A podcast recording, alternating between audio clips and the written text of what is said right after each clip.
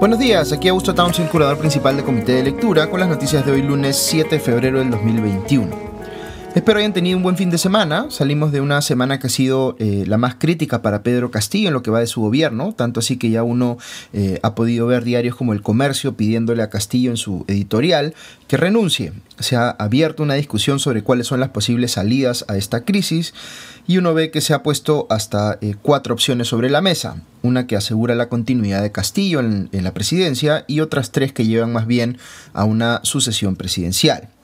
La que parece ser la única salida viable para Castillo es convocar a un primer ministro o primera ministra que tenga eh, tal peso político propio que calme las críticas que hoy recibe el gobierno por varios flancos y que se perciba pues eh, como que Castillo, consciente de que no ha aprendido ni aprenderá a tiempo cómo ejercer la jefatura de un gobierno, acepta pues mantenerse solo como jefe de Estado en un rol más representativo y simbólico y cede el rol de jefe de gobierno a esta persona independiente, de prestigio reconocido, a quien le otorga además libertad y autonomía para elegir a su gabinete. Y esta persona, consciente de su responsabilidad histórica, elige un gabinete políticamente diverso, pero con gente competente a eh, digamos, en todos los ministerios, que rápidamente se ponen a trabajar en corregir los pésimos nombramientos que ha hecho el gobierno en varios de ellos y enmiendan la política pública en aquellos casos en los cuales los ministerios parecen haber sido tomados por intereses clientelares.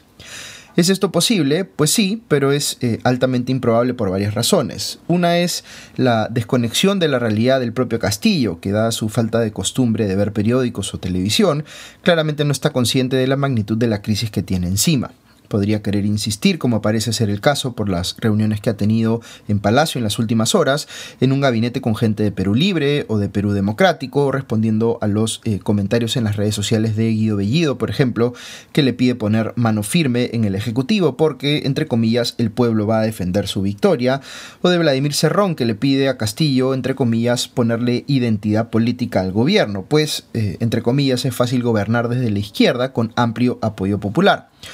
Aquí eh, habría, que preguntarle a Cerrón a qué exactamente se refiere con amplio apoyo popular. Había cuenta de que el presidente Castillo ya está a sus seis meses de gobierno con niveles de desaprobación bastante altos, que uno tendría, eh, tendría a pensar eh, van a seguir empeorando.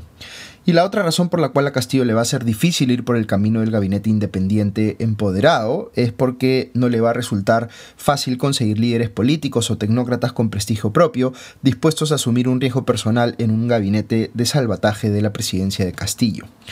Me ha llamado la atención una declaración del congresista de Acción Popular, Edwin Martínez, quien después de reunirse con el presidente en Palacio salió a decir que Castillo ya había, eh, abro comillas, escogido a un gran estadista y visionario eh, que va a generar mucha confianza en el pueblo y en el propio Congreso, cierro comillas. Eh, esto como nuevo titular de la PCM en reemplazo del tristemente célebre Héctor Valer. Martínez no dio más detalles, salvo por el hecho de que dijo que se trata de una persona que nunca ha sido premier, que no pertenece a partido político alguno eh, y que es eh, funcionario de carrera. Ya la verdad que uno no entiende cómo, a falta de voceros propios, es un congresista de Acción Popular el que prepara el terreno para el anuncio del cuarto gabinete de Castillo, cuando al mismo tiempo la presidenta del Congreso, Mari Carmen Alba, legisladora de dicho partido, desconocía en entrevista con punto final de Latina las declaraciones de su colega de bancada y aclaraba que Acción Popular es un partido de oposición. En unos instantes les voy a comentar más sobre esta entrevista, pero vuelvo al análisis que les había planteado. Ya les comenté la opción que tiene Castillo para maximizar sus chances de continuar como presidente de la República, la de nombrar un gabinete eh, o con un primer, eh, primer, ministro independiente, con peso propio y con libertad para eh, elegir meritocráticamente su gabinete, y la baja probabilidad que tiene de configuración este escenario.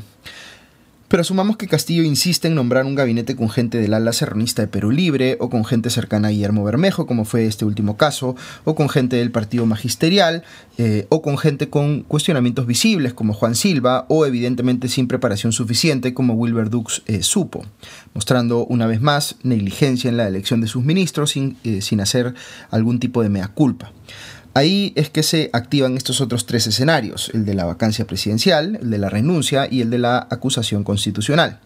Ayer, por ejemplo, el abogado constitucionalista Aníbal Quiroga declaró que a su juicio ya se dan las condiciones para sustentar una vacancia por incapacidad moral permanente, en que la situación que vivimos es peor a la que generó el autogolpe de Alberto, eh, Alberto eh, Fujimori perdón, en 1992.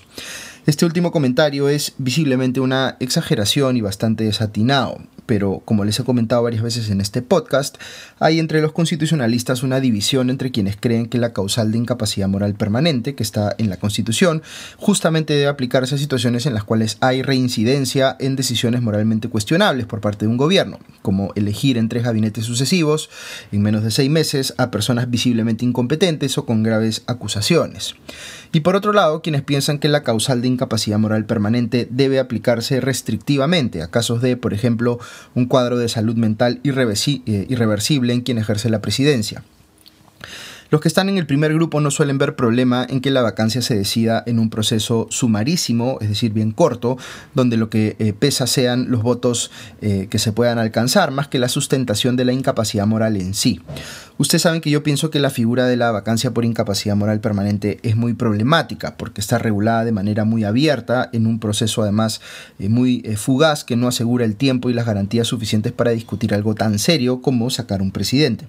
Aquí yo estoy pensando más, eh, más allá de Castillo, digamos, en que la figura es problemática para cualquier presidencia y que por tanto hay que corregirla. Pero en lo que sí estoy de acuerdo con quienes están en este primer grupo es que Castillo ha mostrado y sigue mostrando injustificable negligencia en elegir a los principales funcionarios de su gobierno. Hubo una mejora parcial en su segundo gabinete respecto del primero, aunque solo parcial porque en ese gabinete también puso a gente como eh, Luis Barranzuela o Juan Silva. Pero el tercer gabinete, con alguien como Héctor eh, Valera a la cabeza, ha sido pues un insulto y la incapacidad de hacer un mea culpa y encima echarle la culpa al Congreso por no haber aceptado la imposición de Valer de ir a eh, pedir eh, el voto de confianza este mismo sábado eh, que acaba de pasar, muestra pues un nivel de desconexión de la realidad que es francamente intolerable para quien ejerce la presidencia del país. Como les digo, el concepto de incapacidad moral permanente es bien problemático, pero lo que yo sí me atrevería a decir con seguridad es que seis meses después de elegido presidente y ya con tres gabinetes caídos, Pedro Castillo muestra pues una clara incapacidad para elegir meritocráticamente sus ministros, con un nivel de negligencia que es ya tan reiterado que parece insalvable. Si esto lo enmarcamos además en un contexto en el cual, por confesión del propio presidente, tenemos a un primer mandatario que eh, no sabe lo que está haciendo y que recién está, entre comillas, aprendiendo en el cargo, entonces podríamos decir que Castillo está exhibiendo una incapacidad eh, permanente para gobernar. No discrepo, por tanto, con quienes piensan que el status quo de la presidencia de Pedro Castillo es insostenible.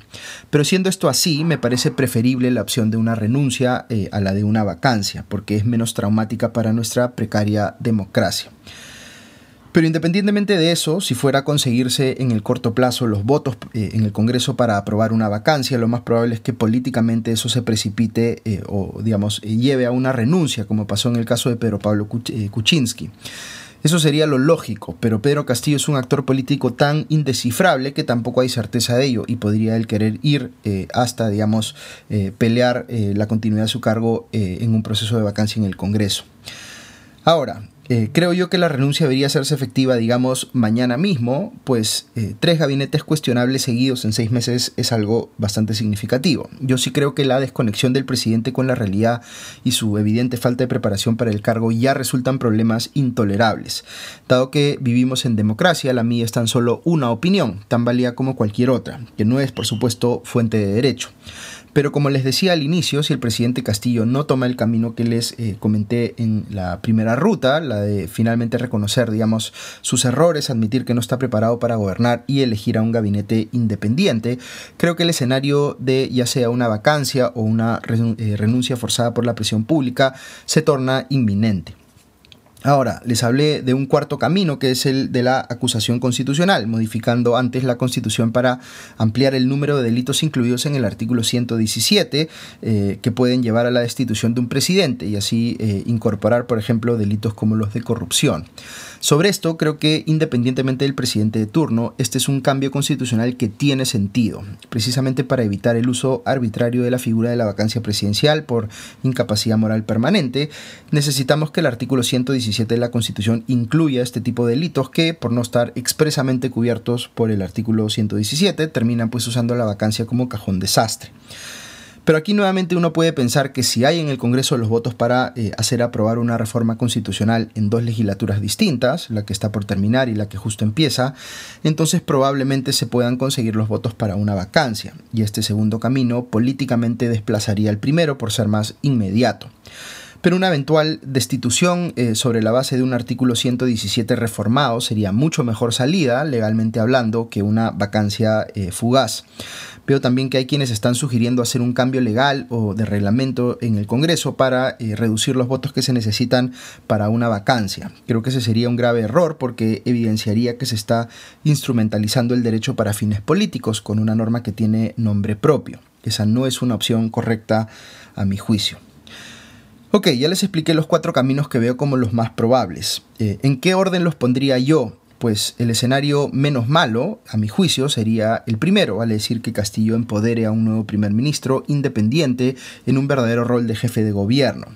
Como les decía, lo veo improbable, pero es el escenario menos traumático para la democracia a mi juicio. Si Castillo se niega a ir por ese camino y la situación política previsiblemente empeora, entonces el siguiente escenario menos malo es el de una renuncia. Y ojo aquí que no es tan eh, simple como decir solamente renuncia. Hay que discutir si asume o no Dina Boluarte como presidenta, si es que eh, no lo hace, si se convoca a elecciones generales o elecciones solamente de la presidencia y sigue, digamos, eh, el Congreso con su actual conformación. En fin, hay varias otras preguntas que hay que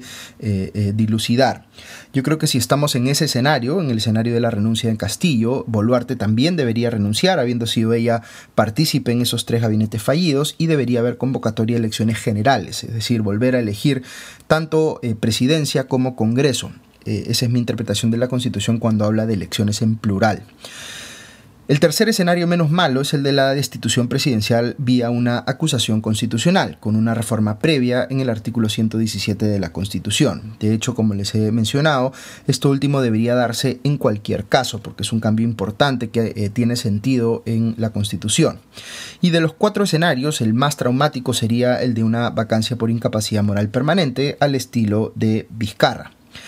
Ese es el orden de preferencia que yo le daría a estos cuatro escenarios, haciendo hincapié en que el continuismo de lo que hemos visto hasta hoy eh, en la presidencia de Castillo no es una opción. Ahora, quiero que se fijen en un detalle importante. La remoción de un presidente del cargo es, como les he venido explicando, un fenómeno político pero también legal. Eh, no puede ser en ningún caso puramente político, pues tiene que haber un proceso legal, incluso si se da en el Congreso, y tiene que haber, o se esperaría que haya, un intento pues de sustentación de las causas objetivas por las cuales se está tomando tal decisión. Pero si uno se fija en la discusión que se está dando eh, sobre este tema en los medios y en las redes sociales, la impresión que se lleva es que la probabilidad de una vacancia, por ejemplo, no depende del sustento de las causas objetivas, sino del humor de la opinión pública o de los políticos en un determinado momento. Por ejemplo, si uno ve la discusión en Twitter, que ciertamente no es representativa del país, eh, en el momento en que se anunció a valer de primer ministro y empezaron a aparecer todos sus antecedentes cuestionables, se generó pues un momento muy fuerte que aumentó significativamente la probabilidad de los escenarios de vacancia o renuncia, por ejemplo.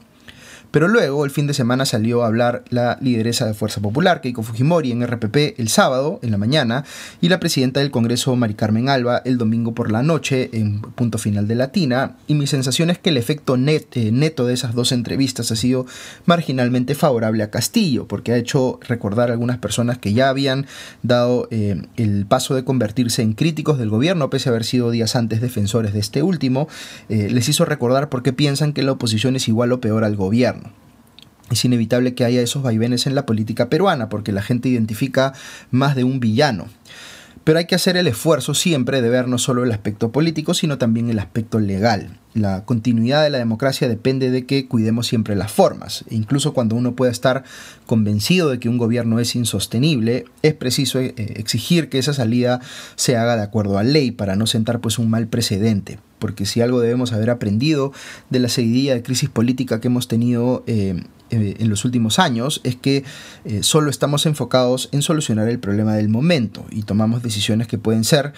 a nuestro criterio, efectivas en el corto plazo, pero no miramos el hecho de que generan precedentes peligrosos que se convierten en las causas de nuestras siguientes crisis políticas. es difícil pedir que se piense en estas cosas con cabeza fría por la calentura política del momento, pero hay que hacerlo y hay que estar en capacidad de ver dos o tres pasos más allá de lo que queremos solucionar eh, en el presente. Hoy les he hablado de varios escenarios que llevan a una salida de un presidente. Varios de ustedes deben considerar que es políticamente mejor para el país que salga eh, a que se quede. Eh, yo ya les he dicho que coincido en que el status quo de la presidencia actual es insostenible. Pero hay que hacer el esfuerzo de pensar qué viene después, si la salida de un presidente llevará al ingreso de uno mejor o de uno peor. Si uno ve la cobertura de los medios en los últimos días, se lleva la sensación de que la crisis política en el Perú tiene que ver con la continuidad o no del actual presidente. Y esa efectivamente es una crisis política, pero no es la crisis política. De hecho, es solo un síntoma de una crisis mucho mayor, que es la captura de nuestro sistema político por actores incompetentes o interesados y el gradual deterioro de nuestra democracia, que a su vez es también un síntoma de una crisis de funcionamiento de la democracia que es de naturaleza global. No tiene nada de malo enfocarse en la primera crisis que les mencioné, la de si continúa o no eh, el actual presidente, salvo que eso nos ciegue a estas otras crisis bastante más profundas que también hay que mirar. Y el problema aquí es que como nos sentimos más cómodos tomando posición sobre la primera, porque es más sencillo decidir, por ejemplo, si uno prefiere un gabinete independiente, una renuncia o una vacancia, preferimos no entrar pues en esas otras discusiones en las cuales debemos plantearnos preguntas mucho más centrales, como ¿qué hacemos para generar opciones políticas decentes y que nos entusiasmen. ¿Cómo hacemos que, independientemente de si un gobierno es de derecha, izquierda o centro, podamos tener pues la seguridad de que el Estado va a cumplir bien sus funciones básicas? ¿Cómo hacemos para que nuestra política no sea una guerra permanente entre bandos que se perciben como enemigos y que sienten que tienen que desaparecerse entre sí? Estas preguntas son importantes y solemos estar tan enfocados en la crisis de turno, los síntomas, eh, que siempre los hay, que nunca nos preocupamos de verdad por solucionarlas. Y la verdad es que por más autosuficiente que uno perciba a veces, eh, eh, digamos, a los comentaristas de la política peruana, lo cierto es que toca reconocer con mucha humildad que no tenemos la menor idea de cómo responder contundentemente a estas últimas preguntas. Tenemos intuiciones, ciertamente, pero nada que se parezca a un abordaje integral de estos problemas. Y seguimos, por tanto, peleando, eh, peleándonos entre nosotros y pateando estos problemas para adelante. Y no somos los, eh, los únicos, hay muchos países que están en situaciones similares y tampoco tienen idea de qué hacer porque como les dije eh, hace unos instantes, la democracia enfrenta globalmente una crisis de funcionalidad, no está entregando los resultados que promete. Y en esa crisis está también metido inevitablemente el sistema de mercado, porque la gente siente que todo es parte de la misma crisis. Y por tanto, no creo exagerar cuando les digo que nos estamos jugando aquí no solo la continuidad de un presidente, nos estamos jugando hace ya buen tiempo, aunque hayamos preferido mirar para otro lado, la continuidad de la democracia en sí y de la economía liberal. Pase lo que pase con Castillo, no quisiera tener yo el que cumpla ese odioso eh, deber de recordar que el problema no era solo Castillo.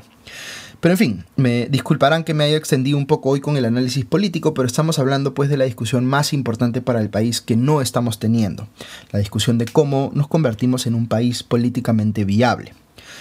Ok, les comento rápidamente algunos temas del plano internacional. Este fin de semana la reina Elizabeth eh, de Inglaterra cumplió 70 eh, años en el trono. Las eh, celebraciones oficiales de su jubileo de platino tendrán sin embargo que esperar hasta junio. De este fin de semana resalta un mensaje de la reina en el que manifestó su deseo de que su hijo Carlos sea rey y su esposa Camila sea llamada reina consorte que era un tema que estaba un poco en duda porque no quedaba claro si se iba a tomar en la Casa Real, digamos, esa eh, decisión de poner a Camila como reina consorte.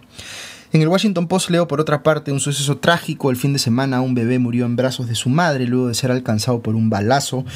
cuando la Guardia Costera de Trinidad y Tobago disparó contra un barco eh, que transportaba migrantes venezolanos. La madre resultó también herida. La versión de las autoridades de Trinidad y Tobago es que inicialmente eh, no se dieron cuenta de que el barco transportaba migrantes porque estos habían estado escondidos y que solo dispararon al sentirse amenazados cuando el barco, en lugar de parar ante las señales de eh, advertencia, realizó movimientos agresivos. Una versión que por supuesto deja muchísimas interrogantes sin resolver. El post también cita a Orlando eh, Moreno de la organización venezolana Foro Penal, quien eh, comentó que entre 6 y 10 barcos hacen cada día su camino desde Venezuela hacia Trinidad y Tobago en busca pues, de escapar del régimen venezolano.